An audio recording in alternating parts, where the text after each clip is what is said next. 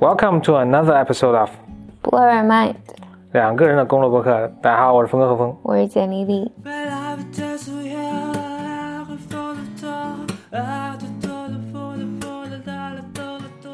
就跟大家分享几个我这周的读的一些东西吧。一个是我看了一个，我看了一个比赛，你就是 OK 你就知道我那个我其实唯一看的比赛基本就是围棋比赛。围棋，但他最近有一个挺有趣的是，世界什么人工智能围棋的大赛，就是什么中日韩都有派出自己的团队吧。中国的团队好像是一个是腾讯的，应该做了个团队，还有一个民间什么团队，我印象就没没有特没有特别细的跟进。反正我就看他们决赛嘛，他们决赛下了七盘儿。呃，哦，特特别需要补充的就是谷歌那个他没参加，可能他就已经不屑于参加这个了。嗯，我我想难道不是世界上只有一个 AlphaGo？没有没有，其实其实大家大家现在水平都特别高，就是各国都有呃能跟人比肩的这个水平。他这个事儿是这样，就一旦 AlphaGo 已经证明这事儿可行，并且他公开出这个、我们是这么做的，因为他们都写论文嘛，对吧？他一旦证明这个可行，并且给出方法之后，其实大家别人去做一个，或者甚至在他这个基础上改进，都特别简单。嗯嗯，但是在他证明可行之前，没有人知道可行，那其实做起来就挺困难的。就好像有点那像那个，就当时就是很很长时间，人们都觉得人不可能在跑步是跑，步，对对对，跑一英里、就是不可能跑四分钟以内。嗯现在稀松平常了。我说这可能是八十八十年前的、一百年前的，大家都觉得不可能，甚至还有人就是什么证明说，你要超过，就是你比这个速度再快的话，你这么肺心肺会爆炸什么的，反正就是还半科学的是证明这不可能。就后来有一个哥们儿，应该是英国的一个什么哥们儿，他真的跑成功了。他一成功之后，瞬间这半年之内，好几个人都成功了。嗯不是说后这些后继者他们这个他们的这个努力就了不起，就就是也同样是非常了不起的。但是第一个人去完成的时候，他面对的这种不确定性是更是一种不不一样的一种这个困难吧。嗯，就反正人心理上好像都是这样，就无论作为一个人类族群来讲，就你说原子弹啊或者什么的，还是你个人也是，因为我觉得这个和你以前讲，就是你你在新加坡读高啊，中的时候，对对对，好像嗯，就你们这个小团体，因为大家都是嗯。都想考美国嘛，嗯，就大家都好像觉得这是可行的，所以也就都成了。其实对我我们也没有不不知道是不是可行，嗯，嗯。所以但你至至少知道，就是只要路是通的。真不知道。其实我还想说的 point 就是，我们当时其实不知道，就是就好像我们后面的同学，他们看到我们成功，大家就知道这是通。但我们当时那波人确实是不知道这个路是通的，所以，所以我后来回想，就是我觉得这确实是一件，至少我当时我觉得做的还还觉得挺了不起的一件事情，就是你确实不知道这行不行，嗯但你是经过你自己尽可能的调研吧什么，然后把这事情做成了。反而是我觉得，就是我们这第一届当时去的几个同学的成功和后面几个同学再去，这个成功的性质是很不一样的。嗯嗯，嗯我我这个还想到一个，就是回到我的思路上来，嗯我还想到一个，就是我这周见我的教练，就是健身教练，嗯就因为我我问了问他的体脂率，还有就是他的饮食，就是他的身高体重啊等等等等。然后他就说说，他说这可能跟环境有关，因为我身边所有人都是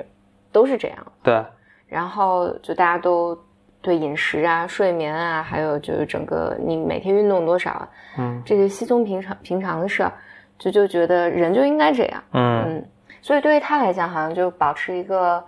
健康并不困难的身体就并不困难，是对。但是对于我来讲，就每天坐在办公室跟同事们坐在一起，就觉得这是一个不可能完成的事情。哎呀，嗯对，所以环境特别重要。嗯嗯，环境特别重要。我说回到这个，就是因为跟我们人工智能这个也是相关嘛。我最近老老老有这么一个思维的一个习呃习惯吧，就我看到任何工种或者职业，我都在想，哎，这个东西人工智能能不能取代？我现在几乎没看到什么，或者人工智能能不能做得更好？我现在几乎没看到什么功能工作，可能心理咨询师是比较困难的，但是其他的，比如说，就比如说健身教练这个私私人的健身教练，我想，哎，其实人工智能完全可以做得更好。嗯而而且因为它这是一个非常，嗯，就它是一个非常具体的一个，并且有很科学的方法，就是它完全可以哎人工智能就是看你一遍，然后你身上有什么受过什么伤，或者什么以前生过什么病，然后现在的什么体脂是多少，然后你每次练效果怎么样，就是它是能一个更精确的多、更量身定做的多的给你，而且它能是能就是根据你问的问题，就是估判断一下你的学习方法、你的思维思路啊是怎么样的，能更更好的去给你提醒你，就是或者去教你怎么去练。就是我觉得人工智能是完全可以做的做的更好，但我想就是其他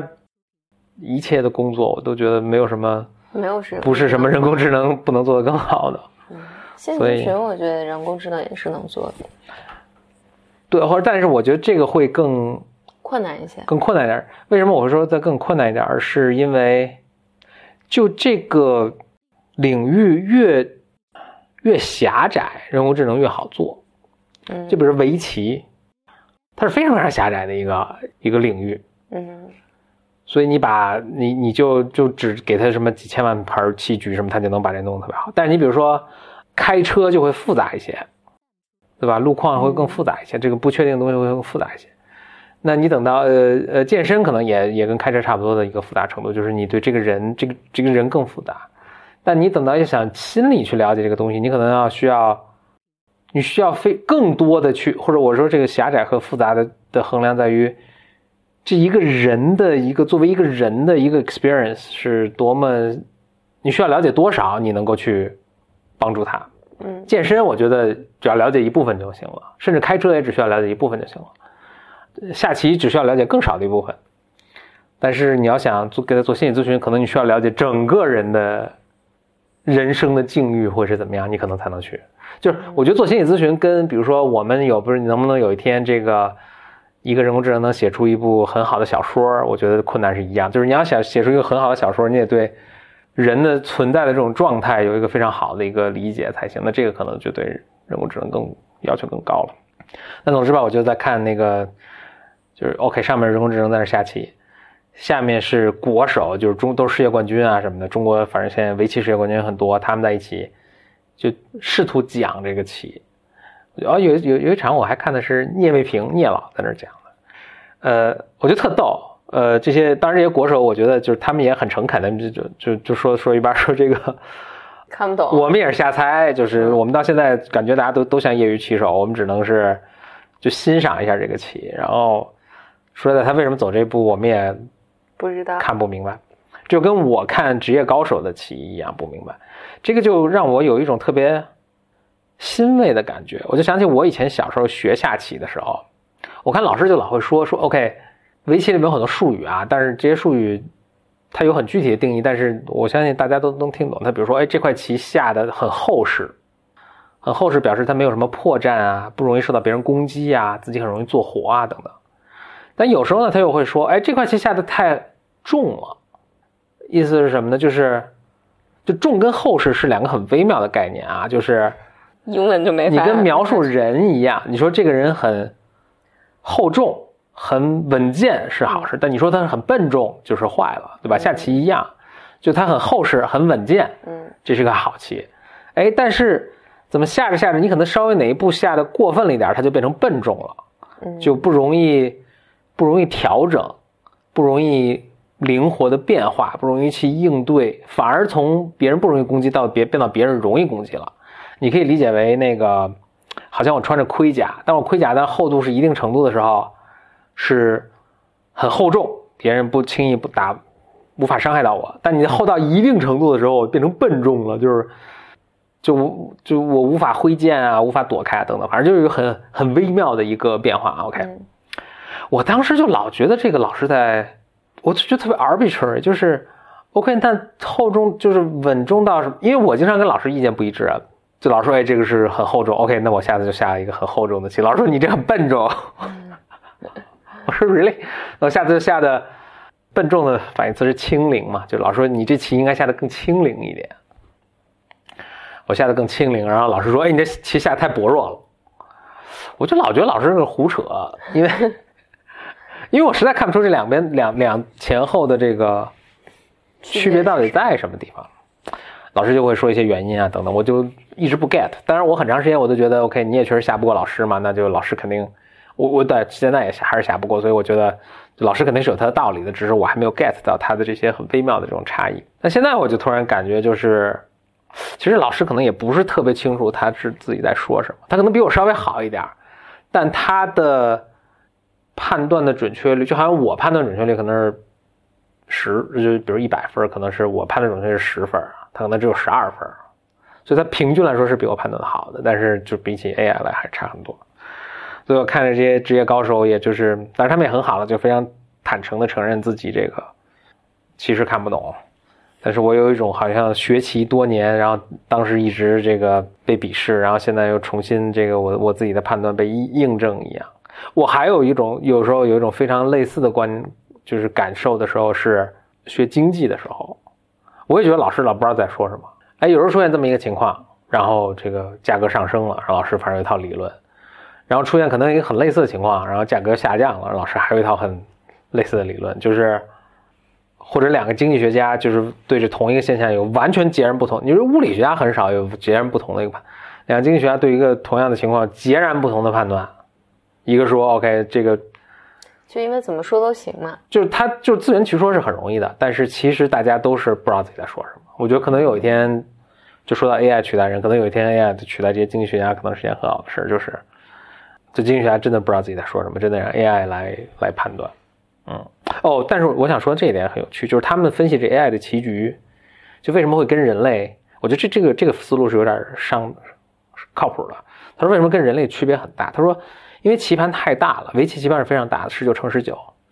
人类只能在局部特别精确的计算，就局部的计算的数量是可控的，所以它能把局部算很优化，但它没法算全局的优化。但是 AI 的人工智能的每一步都是全局的优化，嗯，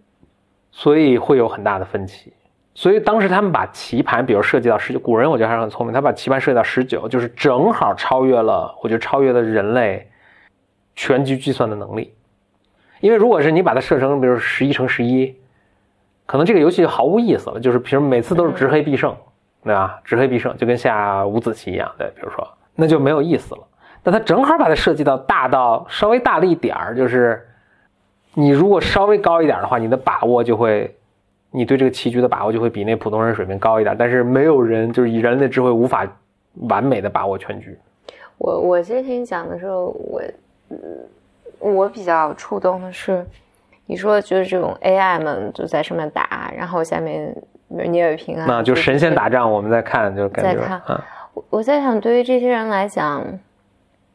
是个巨大的自恋的冲击，就是，比如说我我为之付出了一生的东西，然后现在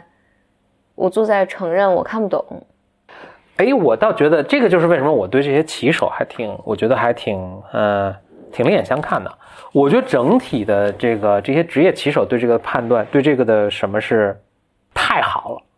因为大家老觉得这个围棋发展到一个，就是好像都有点就最优解都出来了，就是人类已经就下了两千年围棋，它也进入了一种发展有点停滞的一个觉得，就是老觉得哎是不是棋就是这样了？嗯嗯，就大家只是在精雕细琢一些非常微小的方法的改进。但现在大家突然有一种哦，改打开了一个新世界的一种感觉，棋还能这么下，是吧？原来以为我们以为我们对棋的理解已经达到百分之九十五了，现在发现可能只有百分之二十。嗯，然后就大家特别激动。我觉得他们看这个有点像看像这个，就是比如突然有一天，就是人类以前跑步特快，突然有一天，哎，发明汽车，一看，哎，比人类快多了。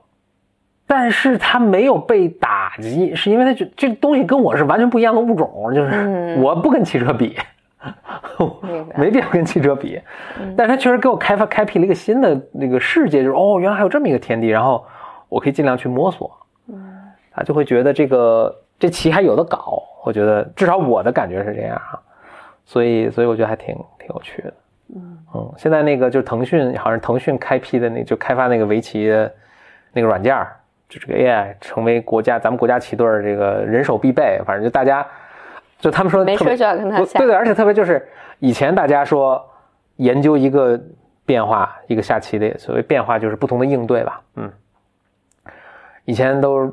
你也说不过我，我也说不过你，因为就是你下完一个应对之后，就最后说，哎，这个应对是一个 sequence 下完了，说下了比如说十步棋，说这下完十步棋之后，这是黑好还是白好啊？就谁在这个局部的，比如交换这个对弈中胜出了呢？以前没有定论，现在就哎，可以给人工智能判断，人工智能说这个黑好，大家就没有话说，那就黑好了。哎呀，呃，我就在一帮小朋友找老师，而且我觉得特别神奇的是，就人工智能的对弈的这个。当然有很多确实看不太懂啊，但是还有很多，我觉得更神奇的是还有很多是能看懂的。比如说我们从小下大家都说要站脚啊什么的，你就理解为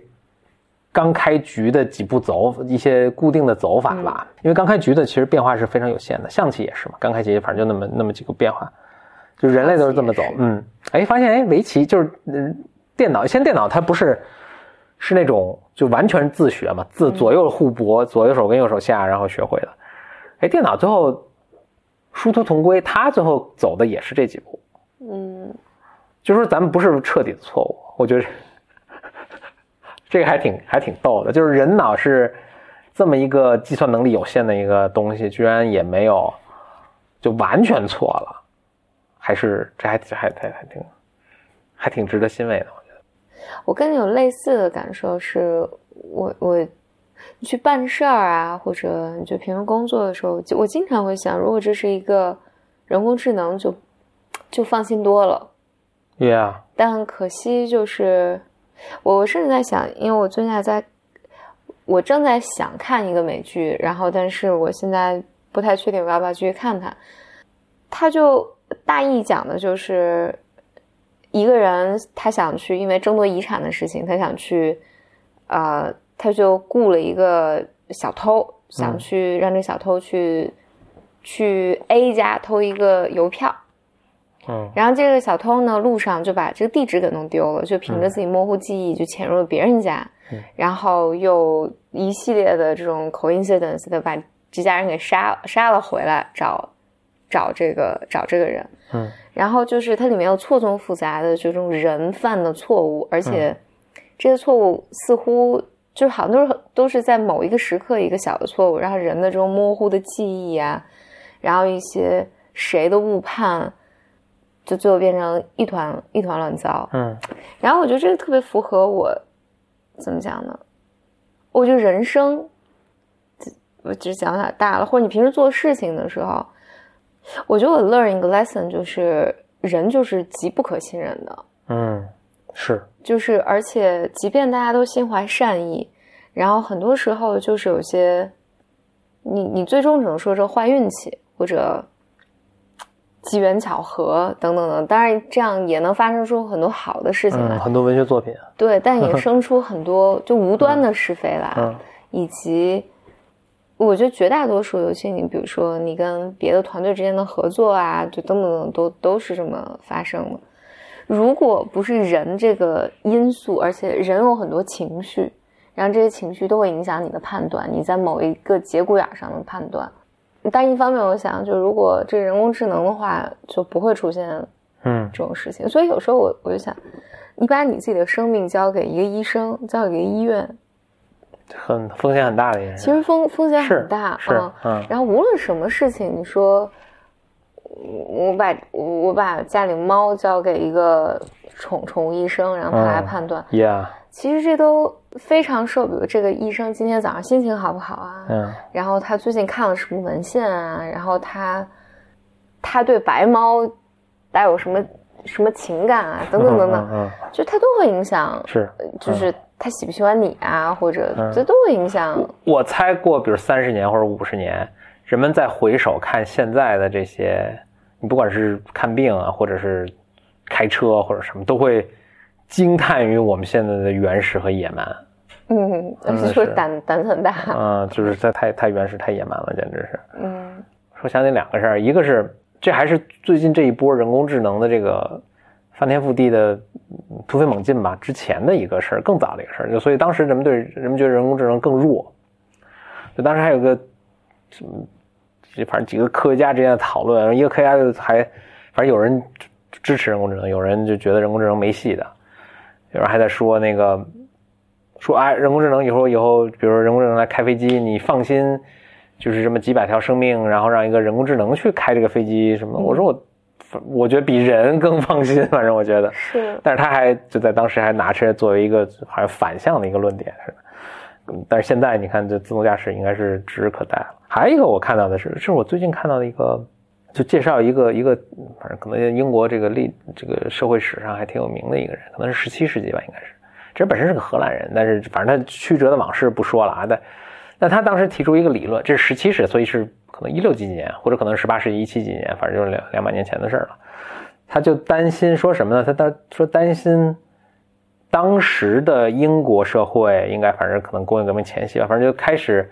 大量的普及教育，所以他有个担心说，哎，他他有这个担心说啊，那这么多人都受了比如说大学的教育，或者在当时可能只是中中学的教育吧。他说，但是没有这么多高知的工作给他们啊，所以他特别担心这个事情。那当然现在我们也知道这个可能是扯了，但是。你看，现在就是就是，其实随着人们受教育水平更高，这个是有更多这样的工作出会浮现出来的，有些是你无法想象的，比如他肯定无法想象，哎，还有编程这个工作，对吧？还有产品经理这个工作。但是现在，比如说这美国也有类似的讨论，说，哎，这个因为美国上大学率还挺高的了，现在可能百分之四十了，就说，哎，这么多大学生，然后都学一些没用的东西，什么艺术史什么这种，没有这么多工作给他们。而美国好像现在确实遇到这些问这样的问题，就是大家学的东西特别不实用啊，然后这个等等。我为什么想到说这个呢？我是想，就是可能人工智能真的取代了大量人做工作，做的还并且又快又好还又便宜，可能大多数或者甚至所有人真的就不需要再去做这些事情了。嗯，我也不知道到时候社会会变成什么样啊，但我还觉得这是一个必然会发生的一个。未来，而且至少从某些环角度来说，可能是会比现在更好的。比如，我们肯定，我觉得医疗事故会更少，什么这个车祸会更少，什么这个什么列车更准点等等的，就就会有很多很好的事情。其其实，我觉得网上有一些事情在发生，比如说，我觉得前几年，因为每年我车要年检嘛，嗯，你要年检的时候就需要清分儿，嗯，我记。一五年还是一六年的，我印象比较深，就是那年我违章比较多，好像就是就特麻烦，嗯，就你我我必须要到某个派出所，然后排队，然后你再给你打一束单子，然后你再拿这个单子去银行交，就是很麻烦，嗯，现在就全在 APP 上上，对对对，对，现在 App 上就所有事情都办了，效率会更高吧。不过这个好，今天我科幻片儿有有这么拍，大意就是之后人都变得特别特别的胖，因为你什么都不需要干了。嗯，或者变得特别特别蠢笨。嗯嗯。但我觉得这个你可能不太会发生，这有点像你刚才讲的，说还有这么多人上大学以后，高知的岗位没有那么多了。我觉得也许就是如果真的有人工智能之后，我们可能能做的事情更多。可能有很多我们现在想象不到的一些岗位会是，这就是为什么我现在在，但我希望我也不知道我是不是希望那样，我可能也希望就是吃特别胖，然后没事干，可能也不是一个最糟的结果。但是，我希望自己瘦瘦的没事干。总之吧，就是这个会对人类的生活产生一个翻天覆地、覆地的变化，就好像我我我举一个例子，就好像之前那个人类可以控制自己生育。这个对社会产生一个巨大的影响，嗯，我觉得非我们自己，我们还处在这个影响之中，嗯，就是突然人类可以控制自己生育，那一下人口减少啦，一下这个社会结构全变了等等，这个我们到现在都不知道会结果会怎么样。当然，那这个人工智能出来，我就说，我觉得会是一个更大的一个呃一个冲击了。那会是发生什么样？就是我我今天在看了一个那个呃一个书的时候，这个书这个书讲的是不人工智能挑战也很大，就是。你看这一轮人工智能的这个新闻都有点过去了，你有没有这个感觉？就现在你不再那么听说那个。我觉得现在新闻上除了特别闹心的东西，啊，就是你看至少前前一阵是人工智能，哇，大家都人工智能，然后无数人工智能的公司融资啊，无数人工智能智能的公司推出一些新产品啊，推出一些新新的应用啊，包括 AlphaGo 啊，这个什么都是啊。那突然好像就少了很多。你有没有觉得突然少了很多？当然有一部分原因是区块链又上来了，所以突然有一阵儿全部区块链。但是现在区块链也安静了，人工智能你好像现在没有一个，好像稍微有点卡住了那感觉，我觉得是有点卡住了。我觉得它现在的这些，但是我一直跟踪这个这个这个领域了，我觉得现在的一些算法什么还是达到了一个瓶颈，可能最后也就是下下围棋开个车，就这些更复杂工作真是真是做不了。因为先养成一个习惯嘛，看什么工作我都是先什么，先想想人工智能能不能取代。你看人工智能应该有一个，你能想象一个一个特别那个，人们既同时有动力也有这个诱惑去大力投入的地方，就是比如人工智能怎么做投资，选什么股票，对吧？嗯但这个其实自古就有人，就是一一直就有人在试图去做，嗯但一直似乎没有人做特别那啥。嗯我想，哎，这个这个似乎应该是人工智能，它有大量数据，似乎人工智能能够什么的呀，能够展开展开应用的。但是它我觉得这是个悖论。比如说，如果大家都去买了嗯，这个人工智能做出的算法，哎，对，这个这个是你这说的是非常好，就是那就是这个如果大家都用用同一个算法，是不是这个又又没意义了？对对是是一方面是这个，但另一方面，那但即使这样，那第一个研究出来的人，哦，所以可能已经有人研究出来，他只是没有公布他的算法，所以现在闷声赚大钱，对吧？所以第一个研究出来的人，他应该没有去，他就不去公布这个事情嘛，所以他在至少有在别人明白发生了什么事情之前，他应该有一个窗口能赚好多钱，嗯嗯，可能这个人已经在干这事儿了啊。对但是我我今天在想的是，我觉得哎，这事儿可能真干不了，因为比如说我我今天读了一个案例，就是他们在九十年代末期的时候，一个非常有趣的案例啊，就是九十年代末期的时候，当时这个电视，我就是无线电，就是电视台什么，就是特别普及，然后大家都觉得呢，这个有线电视 cable TV 要玩完，对吧？但是有一个反正特别有这个，嗯反正美美美国一个做投资的一个人嘛，他就做了很多分析，他觉得这个不会玩完，他就去花就大投资去这个投了一些这个当时的 cable com 这个 cable 电视，就是有线电视的一些公司，就后来发现还真的没玩完，但这个没玩完的原因跟他想的是完全不一样。之所以没玩完呢，是九十年代末期的时候呢，互联网又流行了，所以大家都，所以有线电视，因为它本来已经有一根线挂在你们家里，然后它的那根线本来就宽带比较宽，所以它就一转身一变变成互联网提供商供应商了。嗯哎，结果在一个就就因为这个原因，就一下他们这个咸鱼翻身，变成了就是赚好多钱嘛。我就在想，如果是一个，当然人可以去，就人也都无法预测这个东西，但是如果机器来预测这个，它得对你整个的社会有一个非常完整的模型，它得知道，哎，比如说人们为什么要看电视，人们爱看电视，人们为什么要看电视，对吧？人们看电视是无穷无尽的一个呃可以消耗时间的一个地方，然后同时他他要知道，哎呦，人们还会呃愿意上网，为什么人们愿意上网？因为人们会愿意跟别人爱发邮件，对吧？人们会，就他得。他得对人有一个，这是回到我刚才那个，就是人工智能的应用窄和宽的问题。就现在我们解决了人工智能窄的应用的一个问题，但是人人工智能宽的一个应用是无法解决的。就他的基本上的理解人是什么样一个动物，然后以这个为模型，想要说这个服务的会不会有人去使用？那这个就不是现在的这个，所以它就它这个人工智能就没法预测啊，Facebook 会特别牛，呃，苹果公司会特别牛，它就很困难。但是它可能能够。比如看你这个猫的这个各种症状，然后给你做出一个很精确的一个诊断。嗯，那总之吧，人工智能是我，所以对说说回来，我就觉得人工智能的发展现在是进入一个其实挺大的一个瓶，就是阶段性的瓶颈嘛。我们需要一个更新的一个非常基础的一个突破，才能够做到下一步，嗯，做下做到这个人工智能能够呃当心理咨询师，或者是帮你选购股票。我觉得这个可能它是，就是我我觉得在我们的幻想里面，应该是做出一个机器人来，它大概这个样貌。嗯但我觉得很有可能不是的，很有可能就是我们现在比如说微信带给你带来的改变，然后一个 A P P 给你带来的改变，然后它一点一滴，然后最终可能变成了一个其他形态，就是我们从来没见过的形态，然后这个形态解决了我们现在都是好莱坞嗯。他们那个思思这个创造力比较有限，所以会往这个方向想。大多数人都会想，可能就是一个操作系统，或者是一个植入你大脑的，就是伊朗马斯克那些东西，人机合体什么，大家都是往这个方向去去想。OK，那这个就是这期跟大家聊聊人工智能。拜拜。